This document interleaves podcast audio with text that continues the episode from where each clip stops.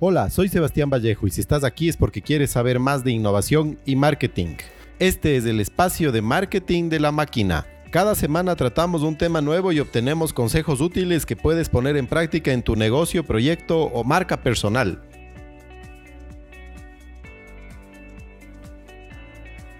En este segundo capítulo de cómo armar un plan de negocios vamos a hablar del entorno todo el contexto y las variables que pueden afectar positiva o negativamente a nuestro negocio. Dimensionar el entorno es fundamental para elaborar un plan de negocios, porque debemos conocer el espacio donde queremos poner en práctica el plan.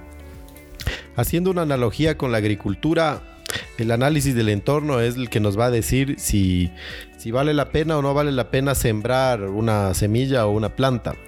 En el caso de la agricultura, si el clima, el suelo presentan condiciones para que nuestra siembra dé frutos, o no, o no es el mejor momento, o no es el mejor lugar para poder sembrar. El entorno, en ese caso, ya aplicándolo al negocio, es todo aquello que rodea nuestro proyecto y lo puede afectar de manera negativa o de manera positiva. Básicamente el entorno podemos eh, irlo dividiendo para ir entendiendo parte por parte. En, por un lado, la parte macroeconómica y política del donde estamos, del mercado. En el caso del Ecuador, eh, este momento, cuando estamos grabando este podcast, tenemos una época compleja con relación a la parte política porque se están armando las candidaturas para las elecciones del año 2021. Y en la parte macroeconómica, pues tenemos que analizar los diferentes eh, indicadores que pueden existir, como el, como el PIB país, el PIB per cápita, balanza comercial, eh, en economías como la ecuatoriana, que dependen mucho del commodity, en este caso el petróleo, siempre entender cómo la variación del precio del petróleo puede estar afectando eh, los ingresos fiscales y a su vez el impacto que puede tener esto en, la economía en general. Luego está el consumo, todo lo que tiene que ver con los consumidores, los hábitos, la cultura, el comportamiento del consumidor con relación a la categoría que nosotros eh, tenemos en mente o estamos mirando como para desarrollar. Y después la competencia. La competencia desglosada en cuál es su oferta, cuál es el mix de productos que está en el mercado, qué precios se manejan, qué canales eh, de distribución está utilizando la competencia y cuáles son las ventajas competitivas que tiene, ¿no?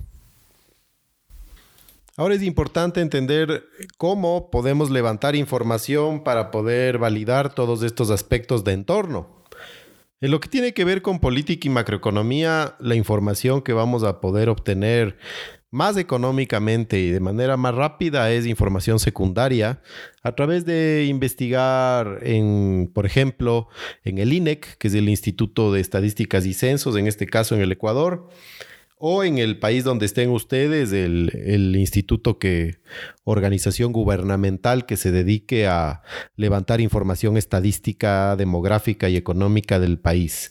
Puede ser el Banco Central, eh, los manifiestos eh, de aduana, tanto de importaciones como exportaciones, eh, los ministerios relacionados o que tengan relación con la actividad que nosotros queremos desarrollar, si es un proyecto agroindustrial, el Ministerio de Agricultura, si es un proyecto de consumo masivo, eventualmente la Asociación de, Productores de Alimentos y Bebidas. Eh, y por otro lado está la parte de noticias, los medios de comunicación, los periódicos, blogs.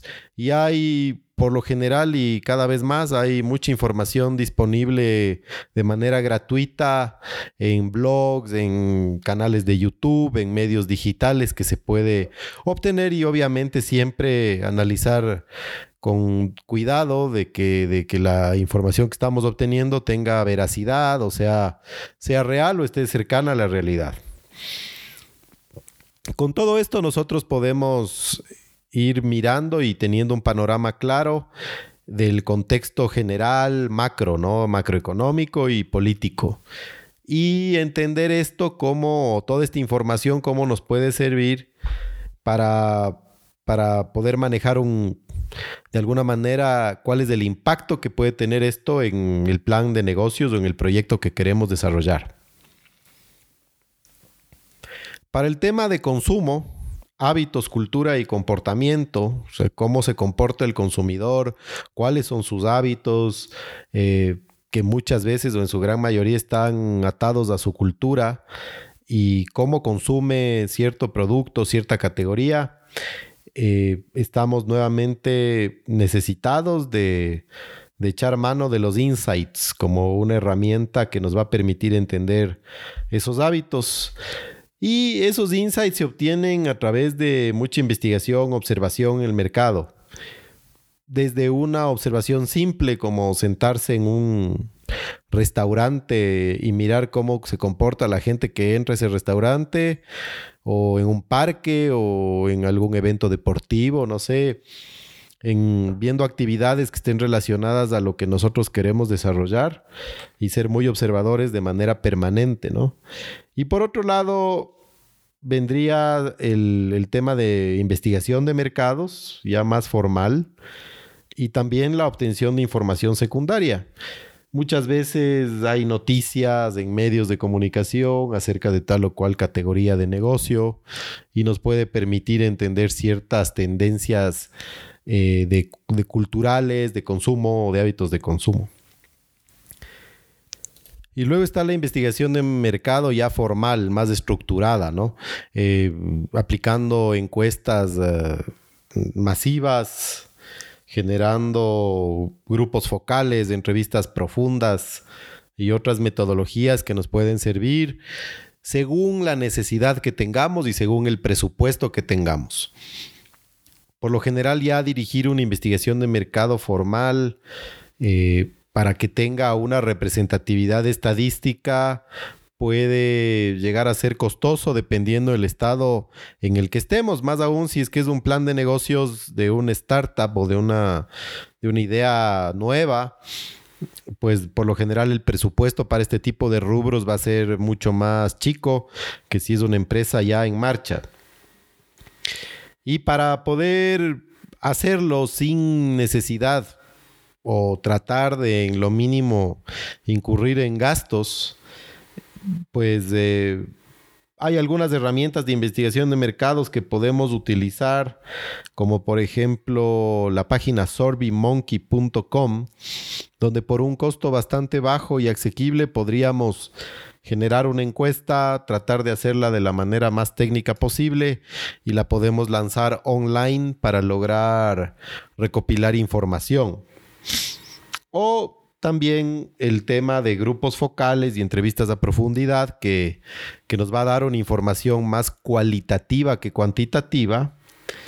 Y con esa información cualitativa nosotros podemos de alguna manera inferir o detectar ciertas cosas que nos pueden llamar la atención y luego estas cosas que nos llaman la atención, validarlas a través de una herramienta cuantitativa para que nos dé cierta robustez estadística y podamos realmente estar seguros que lo que, surgió, la alarma, el semáforo, la observación que pudo surgir en la, en la información levantada de manera cualitativa, pues tenga cierta o sea, refleje la cierta realidad desde el punto de vista estadístico a través de una herramienta cuantitativa. Conceptualmente, la información que podemos levantar a través de investigación, tanto en fuentes secundarias como primarias, sea esta por un lado cualitativa y por otro lado cuantitativa, al final todo lo que vamos a levantar son datos. Entonces, el concepto es, levantamos datos, debemos procesar esos datos y transformarlos en información, porque los datos sueltos no nos van a decir nada a no ser que les contextualicemos con lo que nosotros queremos hacer para darles un sentido, ¿no?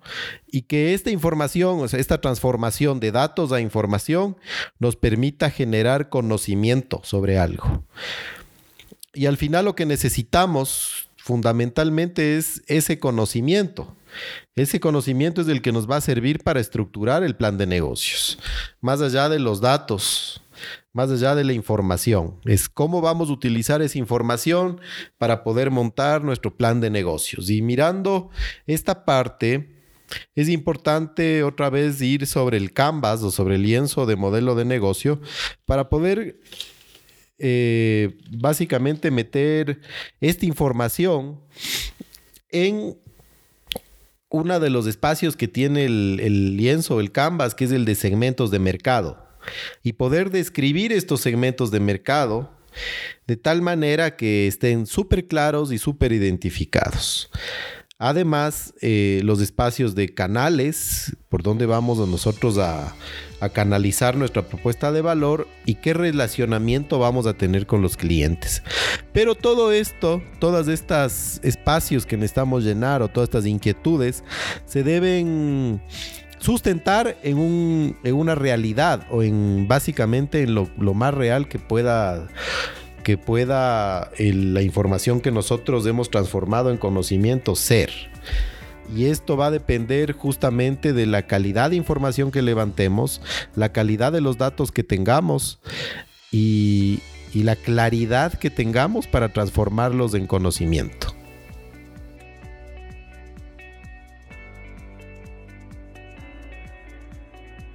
Dicen que Henry Ford pensaba que si a la gente le preguntaban qué querían, la gente hubiera pedido caballos más grandes para que sea, o caballos más rápidos para poder jalar las carretas en lugar de autos. Y Steve Jobs sí decía que que la gente no sabe qué es lo que quiere y que hay que mostrarle qué es lo que quiere. Entonces, estos dos conceptos o pensamientos lo que nos llevan a, a, creer es que la investigación de mercados no sirve. Pero yo en lo personal pienso que, la investigación de mercados es útil hasta cierto punto. Evidentemente hay una serie de temas en innovación y nuevos productos que son preguntas que tenemos y que quizás antes de ser lanzados estos productos no te vamos a tener respuestas. La investigación de mercados nos puede dar muchas luces para estimar los aspectos relevantes de nuestra propuesta de valor. Y también eh, eso nos puede ayudar mucho a, ajustar lo que queremos ofrecer en base a las expectativas que podemos detectar de nuestros clientes potenciales. Pero sin investigación de mercados no vamos a poder entender eso. Es probable que dentro de un proceso de investigación obtengamos insights e información importante que nos va a permitir en el futuro ahorrarnos mucha plata si es que si es que no les hacemos caso a los clientes o también eh, poder ser mucho más eficientes al estructurar nuestros nuevos productos o también mucho más eficientes y mucho más claros eh, para poder armar nuestro plan de negocios.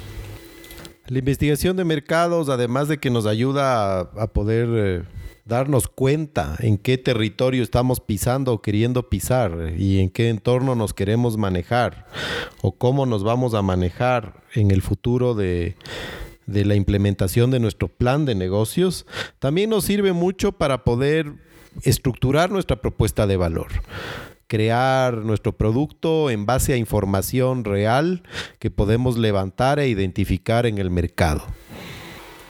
Es súper importante para poder hacer un buen ejercicio de análisis de entorno, eh, estar siempre en el terreno, poder eh, visitar, salir, poder observar qué es lo que está pasando en el mercado, dependiendo la categoría de negocio que nosotros queremos eh, desarrollar, poder no tener el miedo de visitar, golpear puertas, si es un caso de un producto de consumo masivo, poder ir a los canales, es decir, a supermercados, tiendas, entender cómo la competencia está perchando, exhibiendo, de detectar o levantar precios, poder hacernos un índice de precios en base a esa información, como decía, para transformarla en conocimiento, es poderla desmenuzar de tal manera que podamos entender, por un lado, nuestros costos, y inferir cuáles costos maneja la competencia. Si es que es un negocio de servicios, poder visitar, acceder al servicio, comprar el servicio,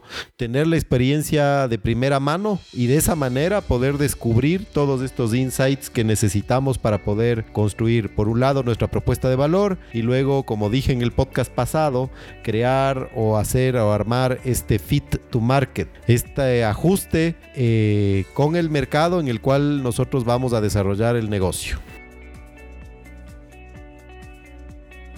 Para hacer un buen análisis de entorno que sea útil para poder montar nuestro plan de negocios, la clave es poder levantar datos, procesar esos datos y transformarlos en información y luego con esa información generar conocimiento que nos permita estructurar nuestro plan de negocios.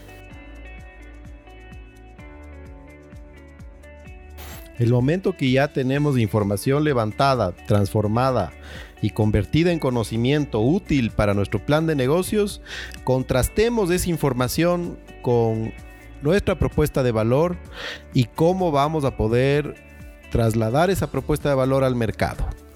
Y eso ha sido todo por hoy. Si necesitan ayuda en armar un plan de negocios, no duden en contactarme en www.lamáquina.online. Construimos caminos en un mundo cambiante. Hasta la próxima.